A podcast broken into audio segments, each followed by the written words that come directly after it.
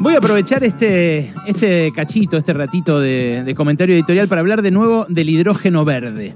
Eh, hablé ayer, ya sé, eh, pero voy a hablar de nuevo porque es un tema importantísimo, la verdad, eh, que cruza varios de nuestros desafíos como país y como sociedad que tienen que ver con a qué nos vamos a dedicar, cómo podemos hacer para producir mejor, para generar oportunidades de laburo buenas eh, para la sociedad, para, sobre todo para los más pibes, eh, y cómo conseguir dólares para que no haya otra crisis económica que habitualmente se desatan por la falta de dólares. Pero también voy a hablar de vuelta del hidrógeno verde, porque ayer me sorprendió el alcance y el impacto que tiene este espacio cuando me llamaron, no saben la cantidad de gente que me llamó ayer para hablar de esto.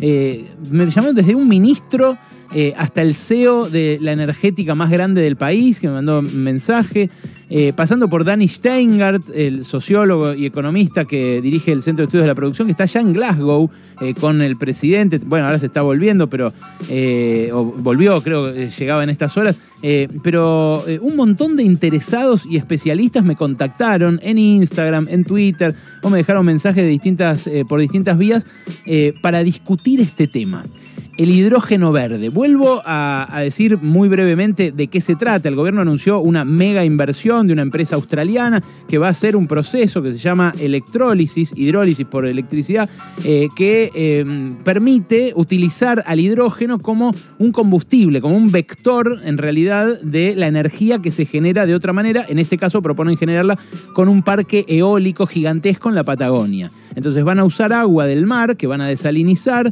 eh, van a separar las moléculas de hidrógeno de las de oxígeno con la energía generada con los eh, molinos de viento y ese hidrógeno luego lo van a exportar, lo van a mandar en barcos a lugares donde ya hay colectivos o camiones que usan hidrógeno como combustible y grandes fábricas que también lo utilizan para descarbonizar la matriz energética. En un principio está pensado así, 100% exportación.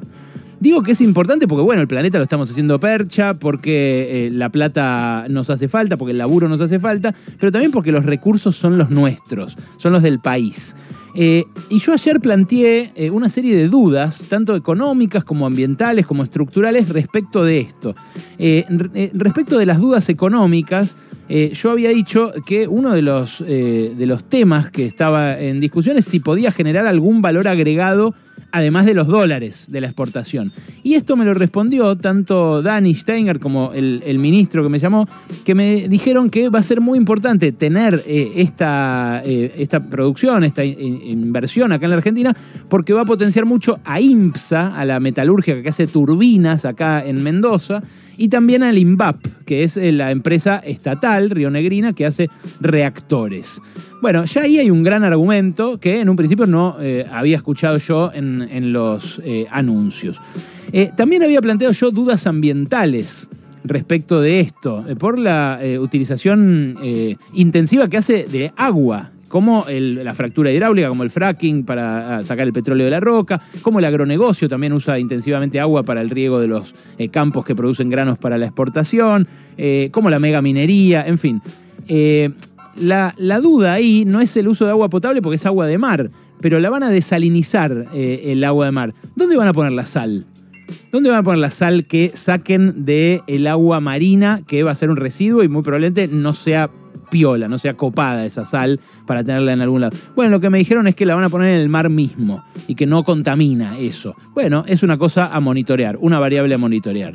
Otra duda que planteé es por qué no lo hacen en Australia, si ellos también tienen mar y tienen viento y están más o menos a la misma altura que nuestra Patagonia. Bueno, ahí el ministro que me llamó me dijo, sí lo van a hacer en Australia. El plan piloto empieza en Tasmania y después lo van a hacer eh, acá también. Otra de las dudas económicas que yo planteaba es a qué tipo de cambio le van a eh, tomar los dólares, si se lo van a tomar a más guita para, bueno, fomentar esta inversión y en todo caso, ¿por qué tenemos que eh, costear eso entre todos y todas? Bueno, lo que me dijeron es que eso está por eh, verse todavía, que no, no se resolvió, que es el tire y afloje final. De hecho, por eso Agustín Pichot lo mencionó. Pero lo que más hizo enojar a una pequeña tribu de intensos que tipearon mucho sobre este editorial de ayer en las redes, a, quienes les agradezco mucho por la escucha, sobre todo porque de verdad me sorprendió que haya tanta gente interesada en, esta discusión, que a mí me parece súper profunda y súper interesante, mucho más interesante de eh, quién le eh, sonrió a quién en la política o si hubo tal que está enojado con tal, eso es chismerío pedorro, digamos, que no hace a nuestra vida futura.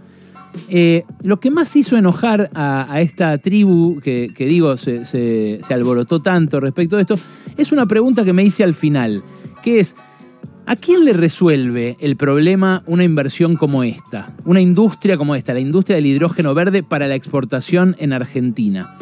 Yo decía que que esa pregunta, la respuesta a esa pregunta, encierra una injusticia, porque el problema del calentamiento global lo generó el norte rico y opulento, los que consumen a lo loco eh, en este capitalismo voraz de los últimos 40 años específicamente. Y que ese calentamiento global que generaron ellos ahora nos exige a todos reducir las emisiones de carbono, pero claro, ellos se desarrollaron y nosotros no con lo que se contaminó en, en, este último siglo. En buena medida por quien se quedó con la parte del león en la explotación de los recursos naturales en nuestros territorios.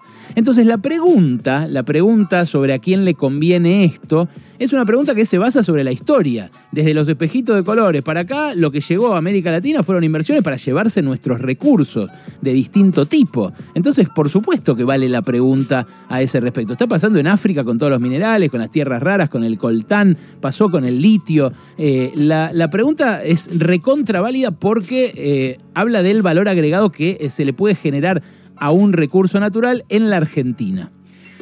Hubo eh, un par de idiotas anónimos que objetaron eh, que de esta pregunta hay un sinsentido en, el hecho de que uno siempre exporta lo que le sirve a otro. Y eso es una obviedad, que uno exporta lo que le sirve a otro. Ahora, uno puede someterse a ese orden mundial, ese orden internacional, pasivamente, decir, hago solo lo que me piden, lo que me demandan, o proponerse un cambio estructural respecto de eso.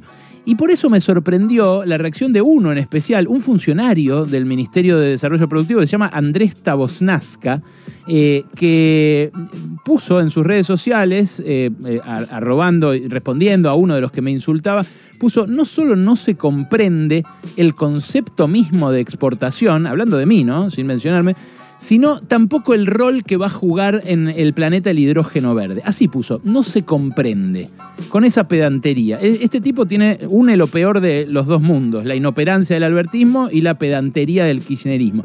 Son... Eh, es una especie de burócrata que siempre se cree más iluminada que el resto. Eh, pero ¿es momento acaso de eh, cancherear así? Con el país así de chocado y con esta discusión tan trascendental eh, teniendo lugar entre nosotros. A mí me parece mucho más interesante lo que hizo Danny Steingart o lo que hizo el ministro, que es el jefe de su jefe de su jefe, que agarra y dice, che, hay un tipo que habla a un micrófono, yo le voy a escribir, le voy a explicar y le voy a eh, dar los detalles que hagan falta para que la sociedad discuta lo que tiene que discutir, lo importante. Bueno, la otra es cancherear, claro, en Twitter es lo que va, por supuesto, pero la verdad, eh, me, sorprende la precariedad.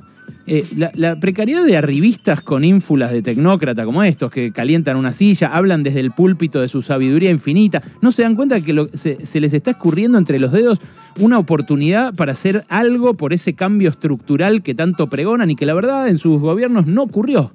Lamentablemente no ocurrió el cambio estructural. Yo le diría que se baje del banquito, que muestre algo de humildad, porque su gestión de verdad no le cambió la vida a nadie. El pueblo no lo lleva en andas, no está en posición de cancherear nada. Pero más allá de estos personajes nimios, la pregunta de a quién le conviene un negocio yo la quiero reivindicar, porque es una pregunta que siempre hay que hacerse. ¿A quién le conviene algo? Eh, eh, al, menos la economía política tiene la obligación de hacerse esa pregunta. Y mi pregunta eh, tenía que ver sobre todo con por qué este proyecto está pensado en un 100% para exportación. Porque los países que exportan energía, por lo general, son países que terminan exportando gente como Paraguay. Paraguay exporta electricidad a lo loco, a Brasil y a nosotros. ¿Por qué? Porque le sobra. ¿Pero qué terminó exportando Paraguay también? Paraguayos y paraguayas, que no encuentran oportunidades de laburo en su país porque no aprovecha su país esa energía para transformar productos y para exportar eh, el trabajo de sus connacionales en vez de sus materias primas.